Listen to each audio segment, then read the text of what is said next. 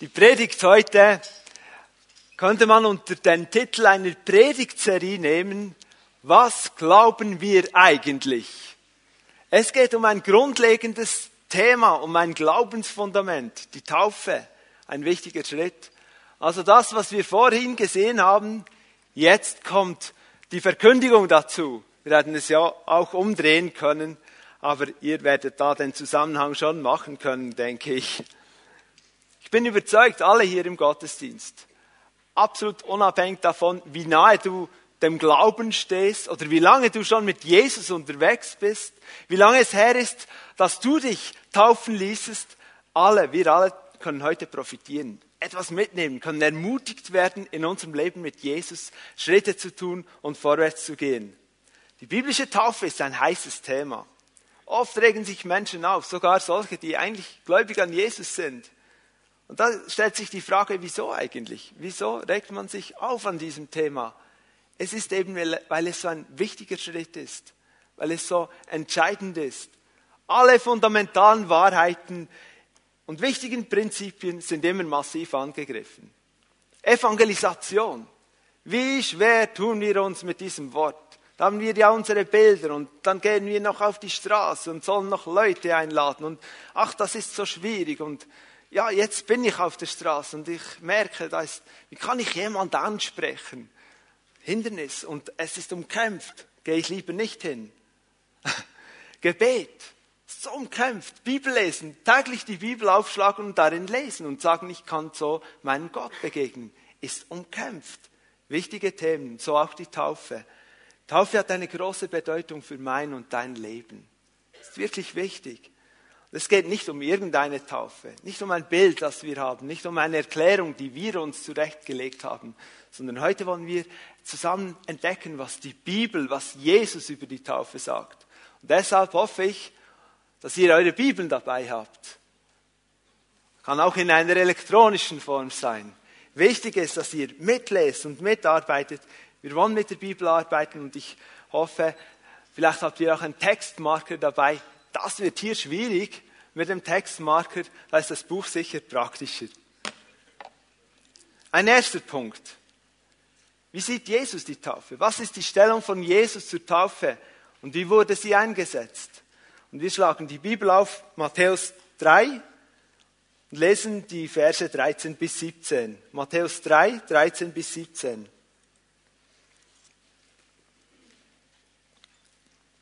Auch Jesus kam aus Galiläa an den Jordan zu Johannes, um sich von ihm taufen zu lassen.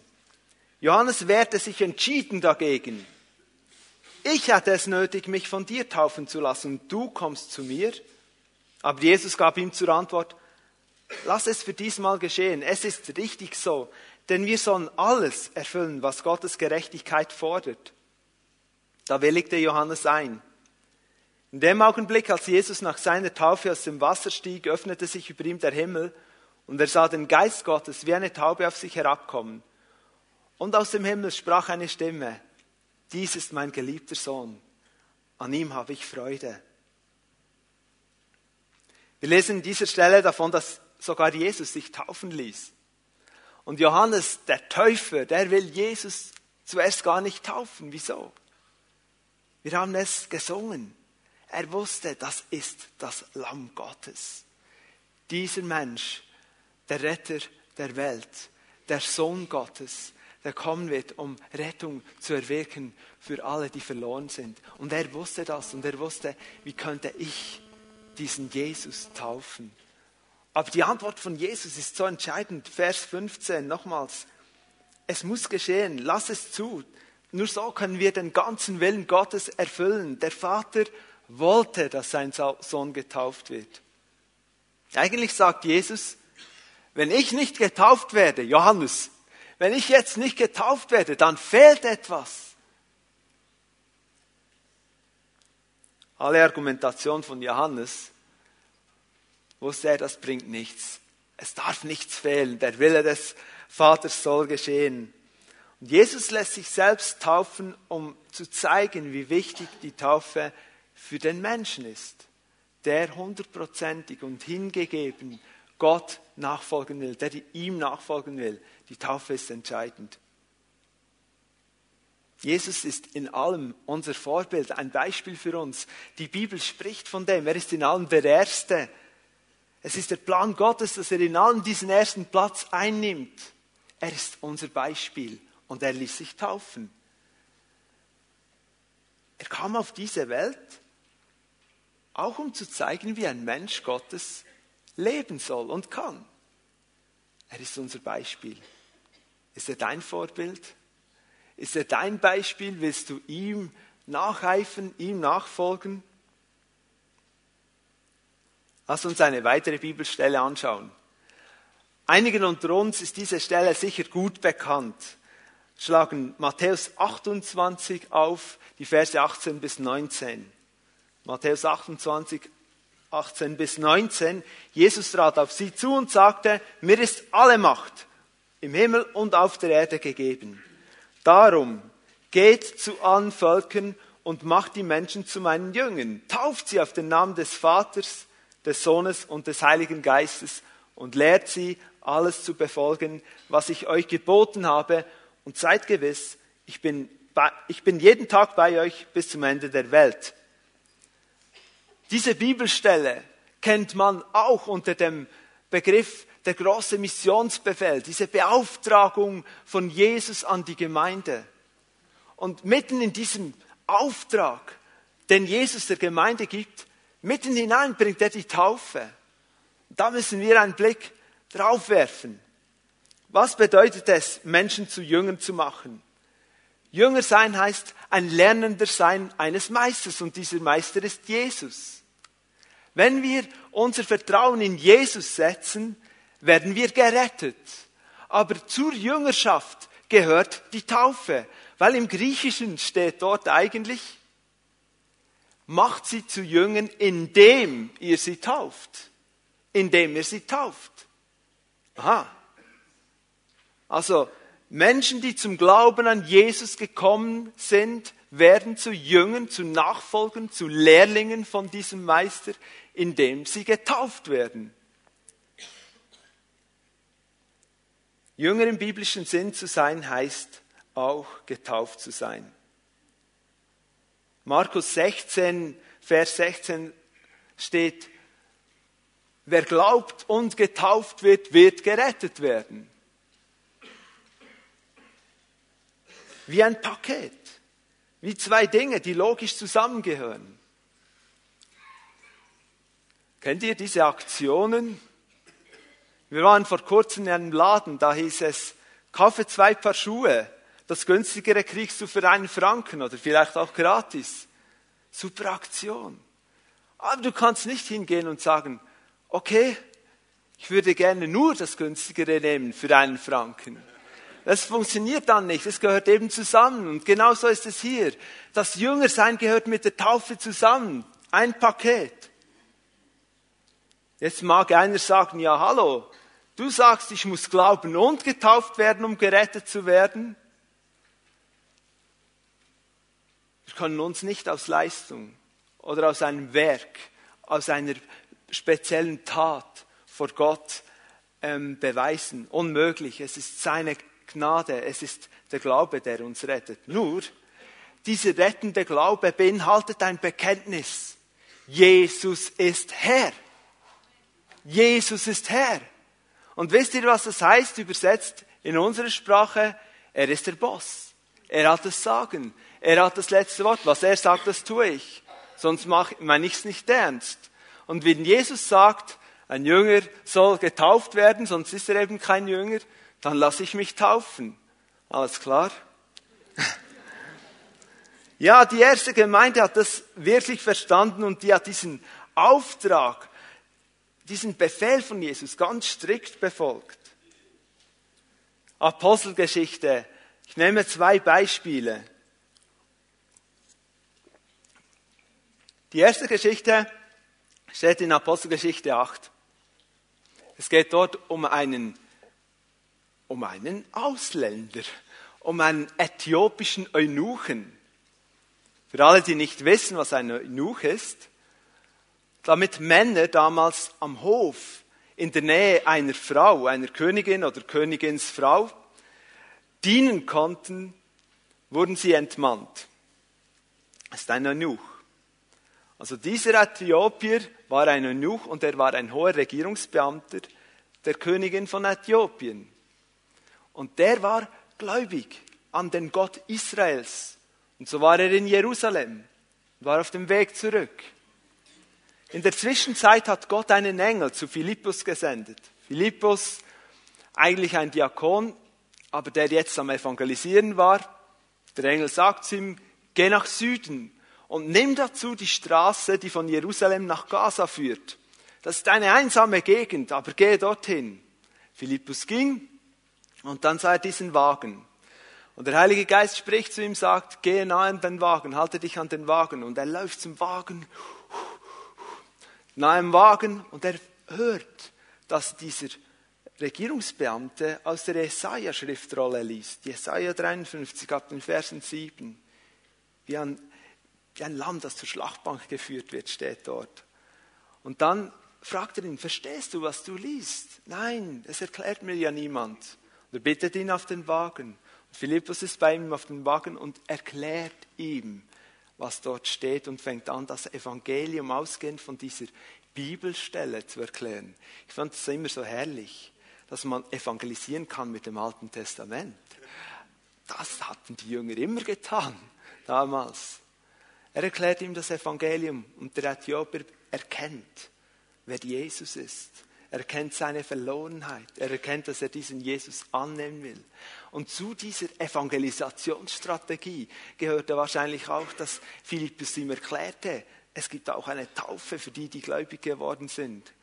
Da kommen sie an einer Wasserstelle vorbei und der, ähm, Regierungsbeamte fragt, was hindert es mich eigentlich, dass ich mich hier und jetzt taufen lasse? Philippus sagt, okay, sie steigen hinab in, diese, in dieses Wasserloch. Es war wahrscheinlich nicht so ein Pool in einer schönen Hotelanlage. Ich stelle mir das wirklich vor, Wüste, wahrscheinlich nicht so sauberes Wasser. Und da kommt dieser königliche Beamte und der steigt dort in dieses Wasser mit Philippus und wird dort getauft. Warum? Weil er erkannt hat, ich brauche Jesus und jetzt will ich zu ihm gehören. Und er bekommt eine große Freude ins Herz. Erkenntnis, die Taufe und Freude. Eine andere Begebenheit, ich kann es nur kurz erzählen, das ist eine Geschichte für sich. Apostelgeschichte 10 von Vers 1 bis am Schluss des Kapitels. Lest das mal durch, wenn ihr, nicht wenn ihr Zeit findet. Zeit muss man sich suchen. Nehmt euch die Zeit, das durchzulesen. Es geht um den römischen Hauptmann Cornelius. Der römische Hauptmann Cornelius war ein frommer Mann, die Bibel, ein Mann, der an den Gott Israels glaubte, der auch viel Gutes tat dem jüdischen Volk und der auf der Suche war. Habt ihr gewusst, dass viele Menschen fromm sind und auf der Suche sind, aber Jesus noch nicht gefunden haben? Ich kenne Moslems, die sind fromm und auf der Suche, glauben einfach noch an Allah, aber eigentlich suchen sie eine Erfahrung mit dem lebendigen Gott. Es sind Menschen auf der Suche, überall wo wir sind.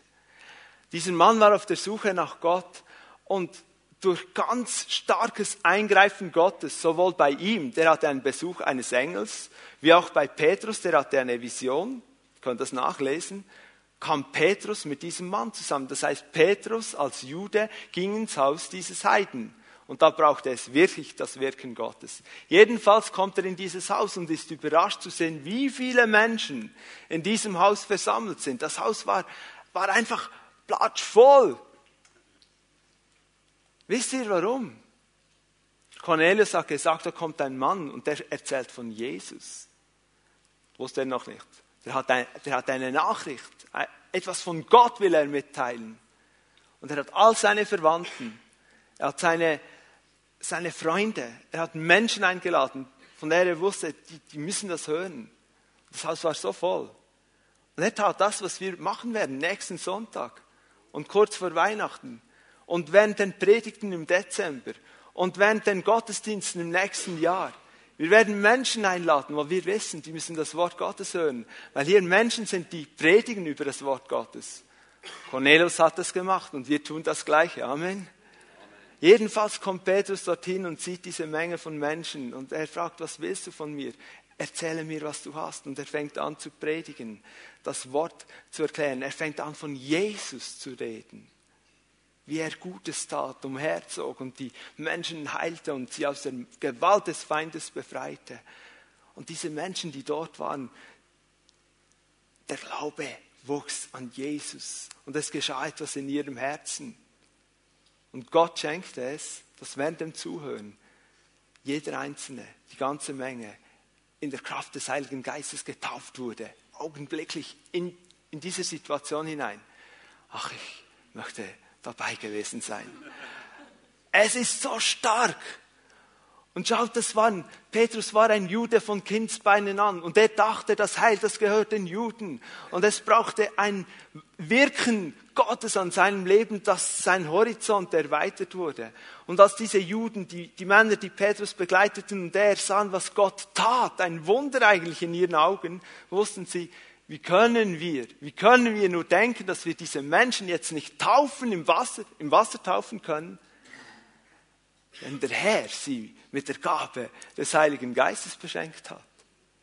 Gott hat da etwas umgekehrt, dass ein Durchbruch kam, Evangelisation unter den Heiden stattfinden konnte. Dank dieser Begebenheit, auch dank dieser Begebenheit sind wir heute hier. Die Menschen, die nicht zum jüdischen Volk gehörten, konnten das Evangelium hören. Die Taufe ein übernatürliches Wirken Gottes, ein Handeln Gottes und dann darauf die Taufe. Taufe ist mehr als ein frommer Wunsch von Jesus, so eine Empfehlung. Ja, falls ihr euch in eurem Büchlein der Geistlichkeit noch einen Punkt holen möchtet, könnt ihr euch noch taufen lassen. Nein, Jesus hat sich selber taufen lassen, um uns das Beispiel zu geben. Und er sagt, wenn ihr Jünger macht, tauft sie. Ihr macht Jünger, indem sie, ihr sie tauft. Nun, ein zweiter Punkt. Für wen ist die Taufe relevant? Wer soll sich überhaupt taufen lassen? Das müssen wir klären. Jeder, der findet, das ist jetzt noch cool. Nein. Die Bibel spricht klar. Apostelgeschichte 2,38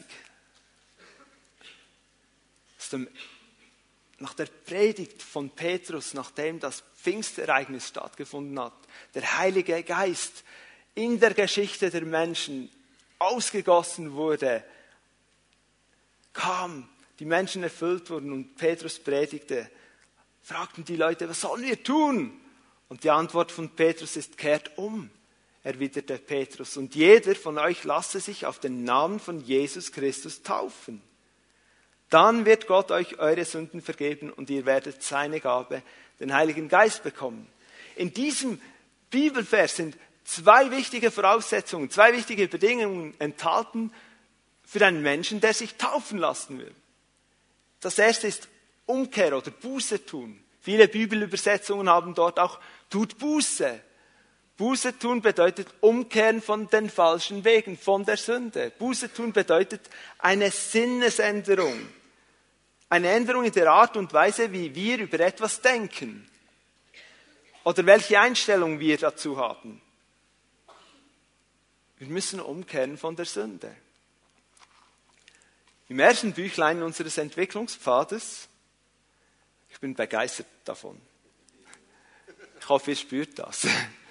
Im ersten Büchlein unseres Entwicklungspfades geht es in der ersten Woche sehr stark um diesen Schritt, umzukehren. Das ist ganz gut beschrieben. Und das erarbeitet man. Kann man lernen, was das bedeutet. Aber wisst ihr, das ist nicht nur für die, die vielleicht Jesus noch gar nicht kennen oder noch nicht lange kennen. Weil, wenn wir das getan haben, wenn wir gesagt haben, mein altes Leben, ich will, ich kann, ich will, ich möchte nicht mehr so leben. Ich brauche Jesus in meinem Leben. Ich wende mich ab von meinen falschen Vorstellungen, von meinen falschen Haltungen und ich wende mich Jesus zu. Ich wende mich ab von meinem alten Leben und ich gehe zu Jesus. Dann beginnt etwas. Ein neues Leben mit Jesus. Aber in diesem neuen Leben gehört es wie zu einem Prozess, der täglich erfolgt, diese Abwendung vom Alten, Hinwendung zu ihm. Immer wieder. Also auch Leute, die sagen, ich bin 30 Jahre Christ, was kommst du mir mit Buße? Spätestens, wenn du das gedacht hast, müsstest du Buße tun. Wie gehen wir um mit Sünde? Das ist die Frage. Gehen wir um mit Dingen, die die wir offensichtlich falsch gemacht haben? Mit den Situationen, wo vielleicht auch Menschen uns verletzt haben? Und dann ist Bitterkeit gekommen in dein Leben, vielleicht sogar Hass. Und du bist ja im Recht. Also darfst du diesen Hass auch behalten. Ich möchte dir einfach sagen, Umkehr bedeutet, wend dich ab von diesen Dingen. Wir sehen es noch, Jesus macht uns frei auch von Hass und Bitterkeit. Gehen wir damit um. Jesus ist für deine und meine Sünden gestorben. Auch für das ungerecht behandelt werden ist er auch gestorben. Ich habe kein Recht zu hassen, ist auch Sünde. Ich habe kein Recht, bitter zu sein, ist auch Sünde. Sünde, Zielverfehlung, ich übersetze das mal. Am Ziel von Gott vorbei, an seiner Idee für unser Leben vorbei. Für alle, die mit den biblischen Fachwörtern ein bisschen ihre Mühe haben, das ist kein Problem, es ist Zielverfehlung. Man kennt ja Sünde heute nur noch im Zusammenhang mit der Schokolade.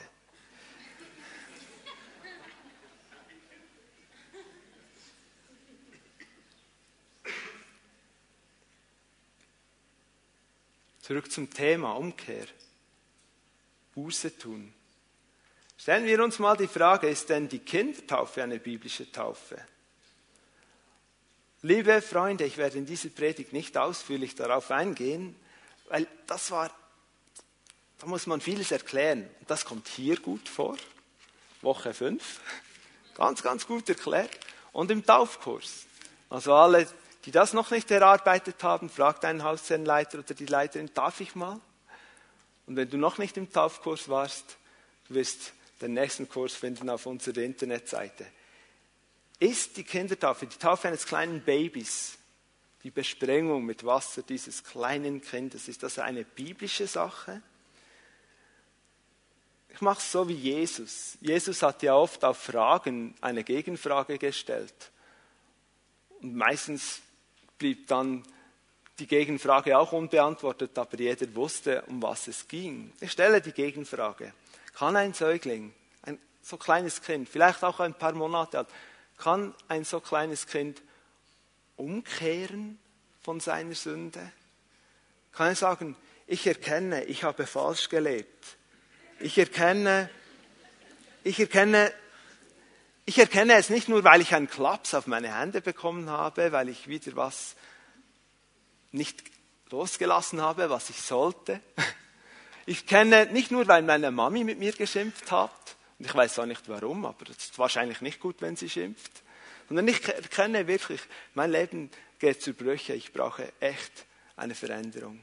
Kann ein Säugling, ein kleines Kind sagen, und ich bekenne, ich will mit Jesus leben, ich, ich will aufhören mit dieser Sünde, kann er sagen, ich, ich lasse diese Sünde und ich hasse sie?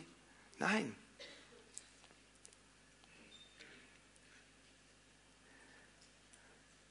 Petrus sagt, ja, zurück noch zum Säugling. Die Entscheidung für Jesus kann nur treffen, wer das Wort Gottes gehört und verstanden hat. Und Viele sagen, ja, ich bin als Baby besprengt worden und, und das war doch gut. Und meine Eltern haben es ja auch gut gemeint und die haben mich gebracht in die Kirche und alles war doch toll und gut und so.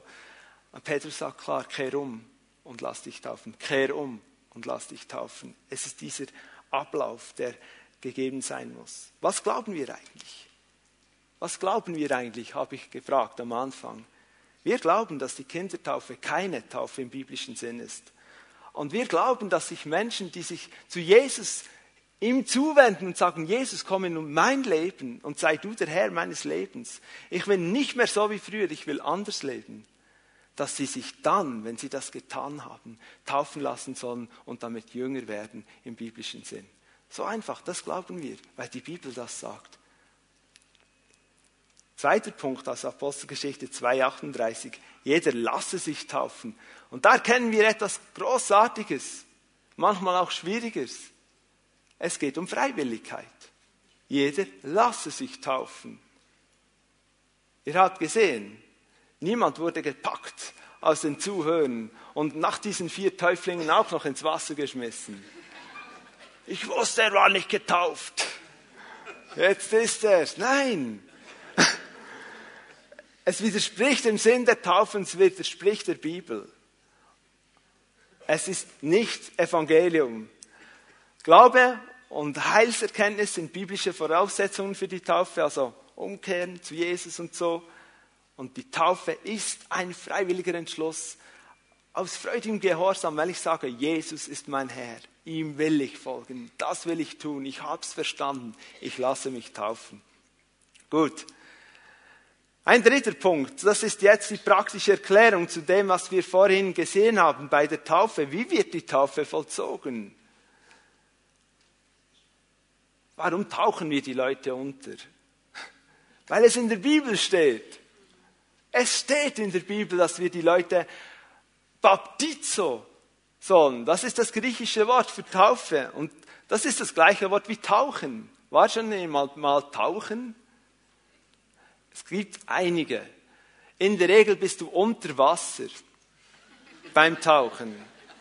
Ich meine wirklich unter Wasser. Gut, davon spricht die Bibel. Und ein zweiter Punkt, wir taufen Menschen im Namen des Vaters, des Sohnes und des Heiligen Geistes.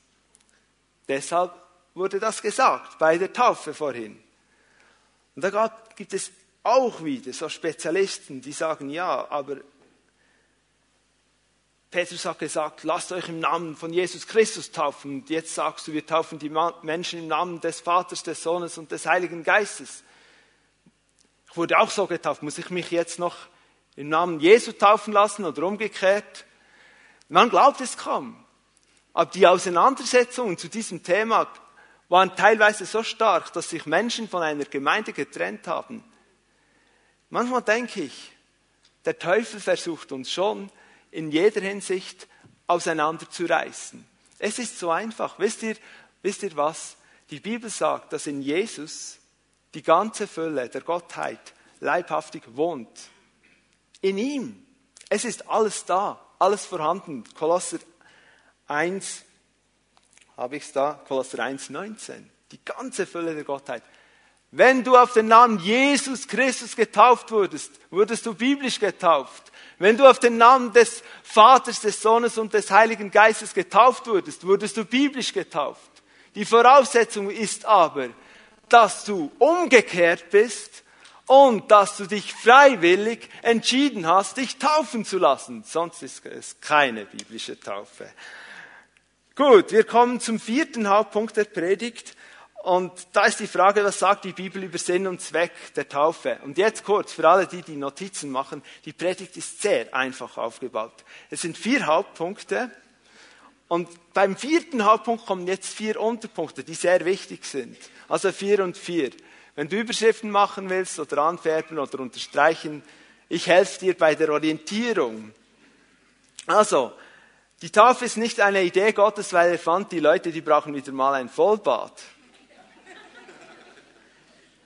Es geht vielmehr darum, dass wir in der Taufe etwas bildlich ausdrücken und bezeugen, was in uns und an unserem Leben schon geschehen ist. Es ist bildlich machen, was Gott getan hat.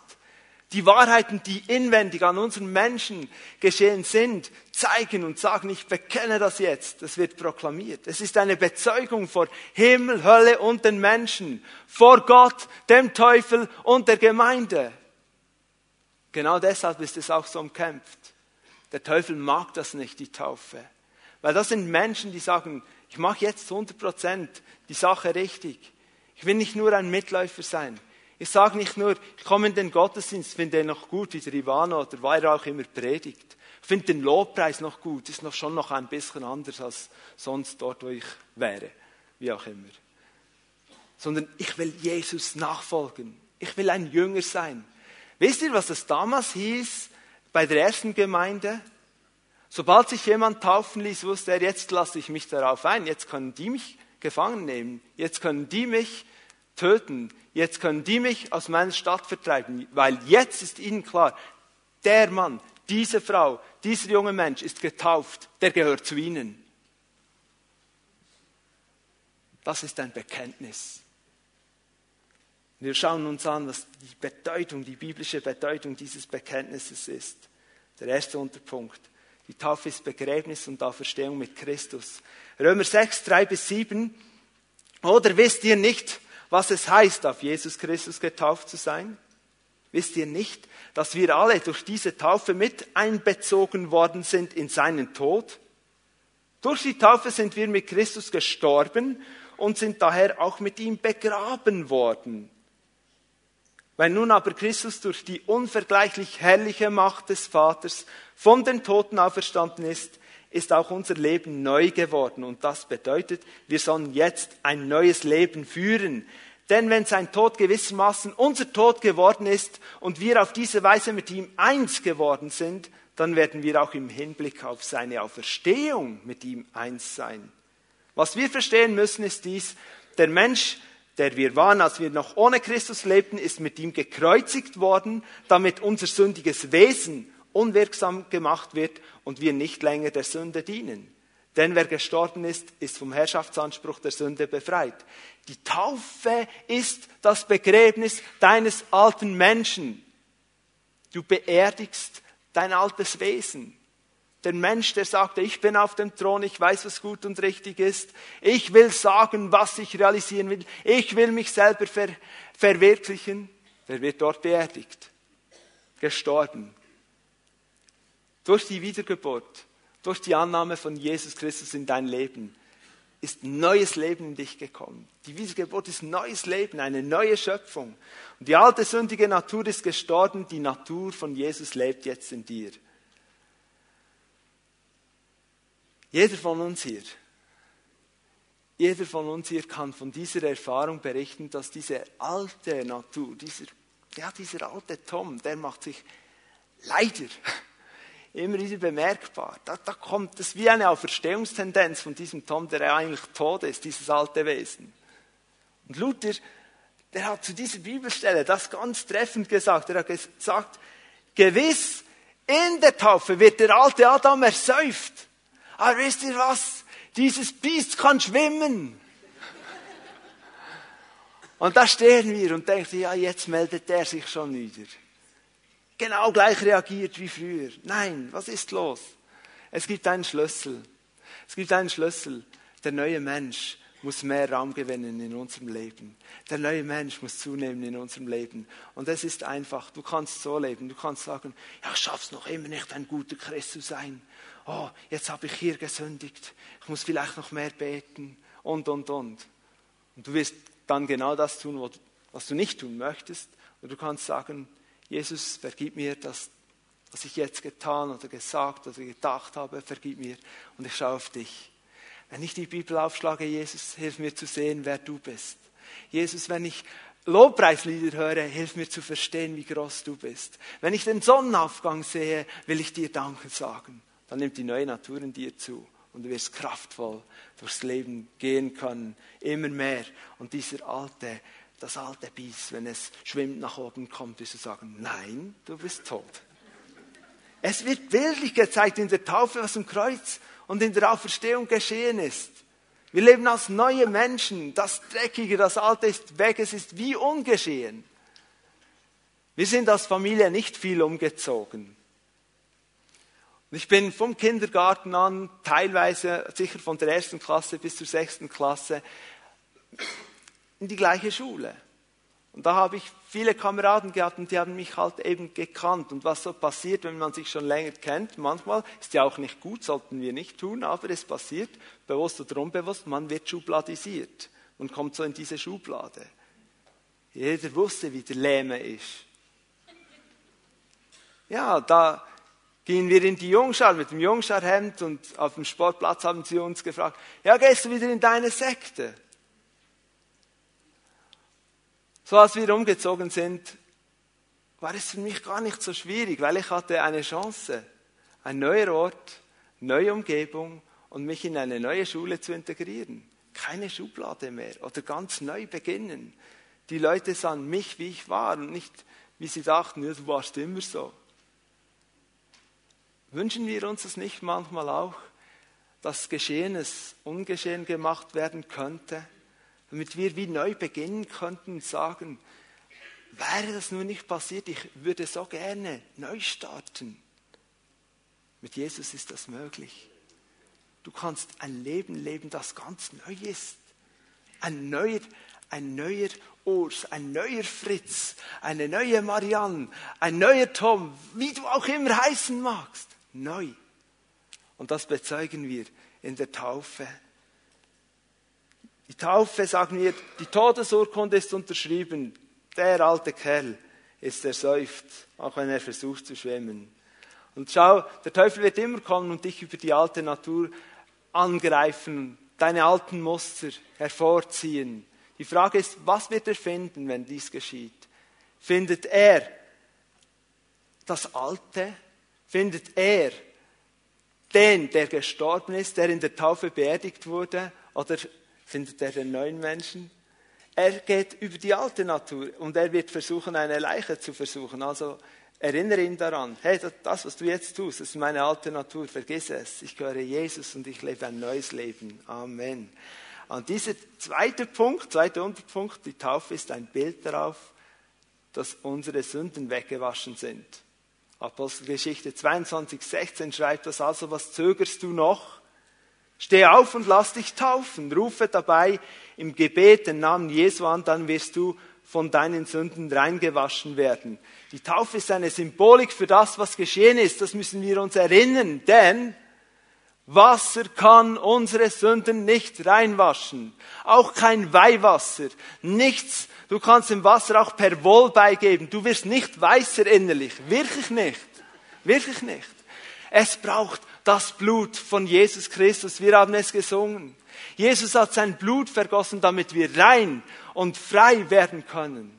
Aber in der Taufe zeigen wir, was in uns geschehen ist, reingewaschen von der Sünde. Ein dritter Unterpunkt. Die Taufe ist eine Bitte an Gott um ein reines Gewissen und Trennung von der sündigen Welt. Im 1. Petrusbrief, Kapitel 3, 19 bis 21 lesen wir davon, und so zu neuem Leben erweckt ging er, da ist Jesus gemeint, zu den Geistern in der unsichtbaren Welt, die sich zu Noahs Zeiten gegen Gott aufgelehnt hatten und die bis jetzt, bis zu ihrer endgültigen Verurteilung gefangen gehalten werden und verkündete ihnen seinen Sieg. Damals, jetzt spricht Petrus von den Tagen Noahs, damals in den Tagen Noahs hatte Gott in seiner Geduld mit dem Gericht gewartet, bis die Arche gebaut war. Doch als dann die Flut kam, wurden nur wenige, nicht mehr als acht Personen in der Arche durch das Wasser hindurchgetragen und gerettet. Und jetzt, das ist wichtig, das Wasser von damals war das Gegenstück zum Wasser der Taufe. Und dieses Wasser rettet jetzt euch. Denn bei der Taufe geht es nicht um etwas Äußeres und das Abwaschen von körperlichem Schmutz. Sich taufen zu lassen bedeutet vielmehr, Gott um ein reines Gewissen zu bitten und dass die Taufe uns rettet, verdanken wir der Auferstehung von Jesus Christus. Ein reines Gewissen und Trennung von der sündigen Welt. Was bedeutet das, dass wir den Herrn in der Taufe um ein reines Gewissen bitten sollen oder können? Das Gewissen ist etwas in uns, das anschlagen wird, das uns ein Signal geben wird, wie ein, ein Zeiger auf einer Skala, die ausschlägt, wenn Sünde in unserem Leben ist, wenn wir etwas tun, das gegen Gott geht. Da gibt es zwei wichtige Gedanken. Erstens, wir können ein reines Gewissen haben, weil unser alter Mensch tot ist. Die Sünden sind vergeben. Es ist so entlastend zu spüren, wenn Dinge, die falsch gelaufen sind, wenn man das bereinigen kann. Zwischen den Menschen und auch zwischen Gott. Und plötzlich merkt, da geht eine, ein Zentner von Last weg. Hab das erlebt. Auch als Kind, als Teenager bis heute. Dinge bereinigen, sagen, das tut mir leid, es war nicht recht, wie ich reagiert habe. Und dann wird Vergebung zugesprochen. Und du merkst auch vor dem Herrn, es ist Vergebung da. Kein schlechtes Gewissen mehr. Du bist frei, ein reines Gewissen. In der Taufe können wir das bezeugen. Wir brauchen kein schlechtes Gewissen mehr haben. Jesus hat unsere Sünden, unsere Schuld getragen. Wir sind frei. Zweiter Gedanke zum Gewissen. Die Sünde, die verdirbt die Empfindsamkeit unseres Gewissens. Deshalb spricht man von gewissenlosen Menschen. Das sind Menschen, die immer wieder Dinge getan haben, dass sie abgestumpft wurden. Es kann lächeln und lügen gleichzeitig und trotzdem noch gut schlafen. Das nenne ich gewissenlos. Gibt noch anderes, ist schon klar. Was passiert, wenn wir unser Leben öffnen für Gott? Gott kommt mit seiner Kraft. Und es passiert sogar in unserem Gewissen wie ein, eine Heilung, ein, ein Reinigen, eine Reparatur und eine Neukalibrierung. Plötzlich denkt man, was habe ich jetzt gesagt? Ich kann das gar nicht mehr so sagen, weil das Gewissen wieder, wieder da ist, wieder stark ist, wieder rein ist. Und das können wir in der Taufe bitten. Und auch wenn wir schon getauft sind, dürfen wir uns daran erinnern und sagen, danke Jesus, dass mein Gewissen rein sein darf. Das ist auch ein Schlussstrich zwischen Gott und der Welt. Durch das Wasser kam das Gericht. Die Taufe symbolisiert dieses Wasser. Das Gericht ist gekommen, in Jesus wurde es getragen. Es ist ein Symbolik wieder. Er hat den Fluch der Sünde, der Strafe für uns getragen. Und dieses sündige Denken dieser Welt ist hinter uns. In der Taufe bekennen wir das. Ich lebe nicht mehr für die Welt. Ich lebe nicht mehr für meine Ansichten, meine, meine Ideen. Nicht mehr im System dieser Welt. Ich lebe ein neues Leben für Jesus in seinem Königreich. Ein vierter Punkt, vierter Unterpunkt. Was bedeutet die Taufe? Was ist Sinn und Zweck der Taufe? Es ist die Besiegelung des Bundes mit Gott.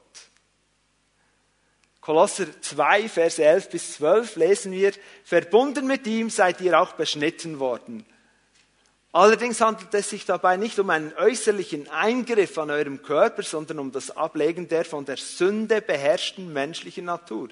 Das ist die Beschneidung, die unter Christus geschieht. Ihr wurdet zusammen mit ihm begraben, als ihr getauft wurdet, und weil ihr mit ihm verbunden seid, seid ihr dann auch zusammen mit ihm auferweckt worden. Denn ihr habt auf die Macht Gottes vertraut, der Christus von den Toten auferweckt hat.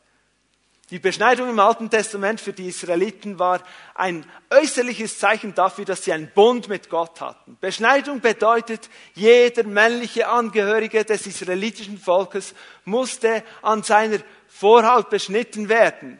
Und wisst ihr was? Die wussten, was es bedeutet, einen Bund zu haben. Die erinnerten sich daran. Aber hier sagt Paulus, es geht nicht um eine körperliche Beschneidung, nicht etwas, was an, euren Körpern geschieht. Ihr kommt in diesen Bund in Christus, in dem die alte Natur abgelegt wird in Jesus. Das ist die Beschneidung, diese geistliche Beschneidung. Es geht um einen neuen Bund mit Jesus Christus. Es ist so stark, dass wir Bundespartner sein dürfen vom lebendigen Gott. Was bedeutet das? Ein Bund ist eine Beziehungsverbindung im Unterschied zum Vertrag. Ein Vertrag ist eine Sachregelung oder eine Sachabmachung, Vereinbarung. Wir können das Bild nehmen der Ehe. Wenn ein Mann und eine Frau im Herrn heiraten, kommen sie vor den Herrn und schließen zusammen einen Bund vor dem Herrn.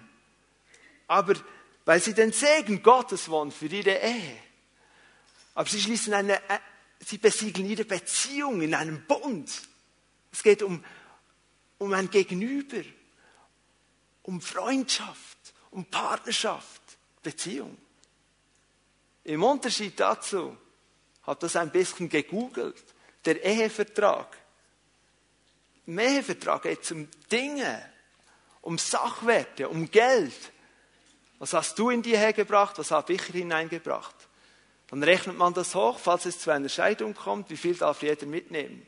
Wem gehört was? Was ist das gemeinsam erwirtschaftete Gut und so weiter und so fort? Sachwerte, Dinge, nicht Beziehung. Und Gott lädt uns ein, in einen Bund zu treten mit ihm. Und das besiegen wir in der Taufe. Es ist die Unterschrift. Gott, ich habe es verstanden. Ich will ein Leben mit dir führen und ich will zu dir gehören. Und ich bekenne das vor der sichtbaren und unsichtbaren Welt. Ich unterzeichne diesen Bundesschluss, indem ich mich taufen lasse. Das ist die Bedeutung des neuen Bundes und der Taufe im Zusammenhang mit Bund. Lebst du in einem Bund mit Gott? Kennst du Gott so persönlich, dass du sagen kannst, der Gott, der Himmel und Erde geschaffen hat, er, seine Kraft, seine Stärke ist meine Kraft und meine Stärke. Bundespartner bedeutet, ich stehe für dich und du stehst für mich. Und wisst ihr was? Ich habe nichts, nichts einzubringen in diesen Bundesbeziehung mit Gott. Nichts, nur Schulden. Aber Gott ist so reich, dass er meine Schulden decken kann und dass er mit seiner Kraft mich erfüllen kann. Wie ist es mit dir? Hast du diesen Bundesgott schon kennengelernt? Hast du eine Beziehung zu Gott? Oder lebst du mit ihm in einem Vertragsverhältnis? Ja, im Weihnachten gehe ich vielleicht mal in einen Gottesdienst. Ich lade dich ein, komm in diese Beziehung hinein. Komm zum Abschluss der Predigt. Das war der vierte Unterpunkt, habt ihr das mitgekriegt? Gut. Darf ich euch bitten, nach vorne zu kommen? Es ist nicht der Abschluss des Gottesdienstes, weil dieser Teil hier ist jetzt sehr wichtig. Weil wir wollen Antwort geben. Die Menschen, die sind schon lange getauft. Und die sagen, ja, damals bei der Taufe habe ich vieles nicht verstanden. Ich habe schon an Jesus geglaubt und ich habe mich auch freiwillig taufen lassen. Aber wenn ich das gewusst hätte, ich würde mich am liebsten nochmals taufen lassen sage ich dir, dann kannst du heute wirklich sagen, auch damals war das eine richtige Taufe und jetzt nehme ich das für mich heute in Anspruch. Lass keinen Tag mehr verstreichen, wo du diese Wahrheit in deinem Leben nicht wirksam, lass, wirksam sein lässt. Entschuldigung.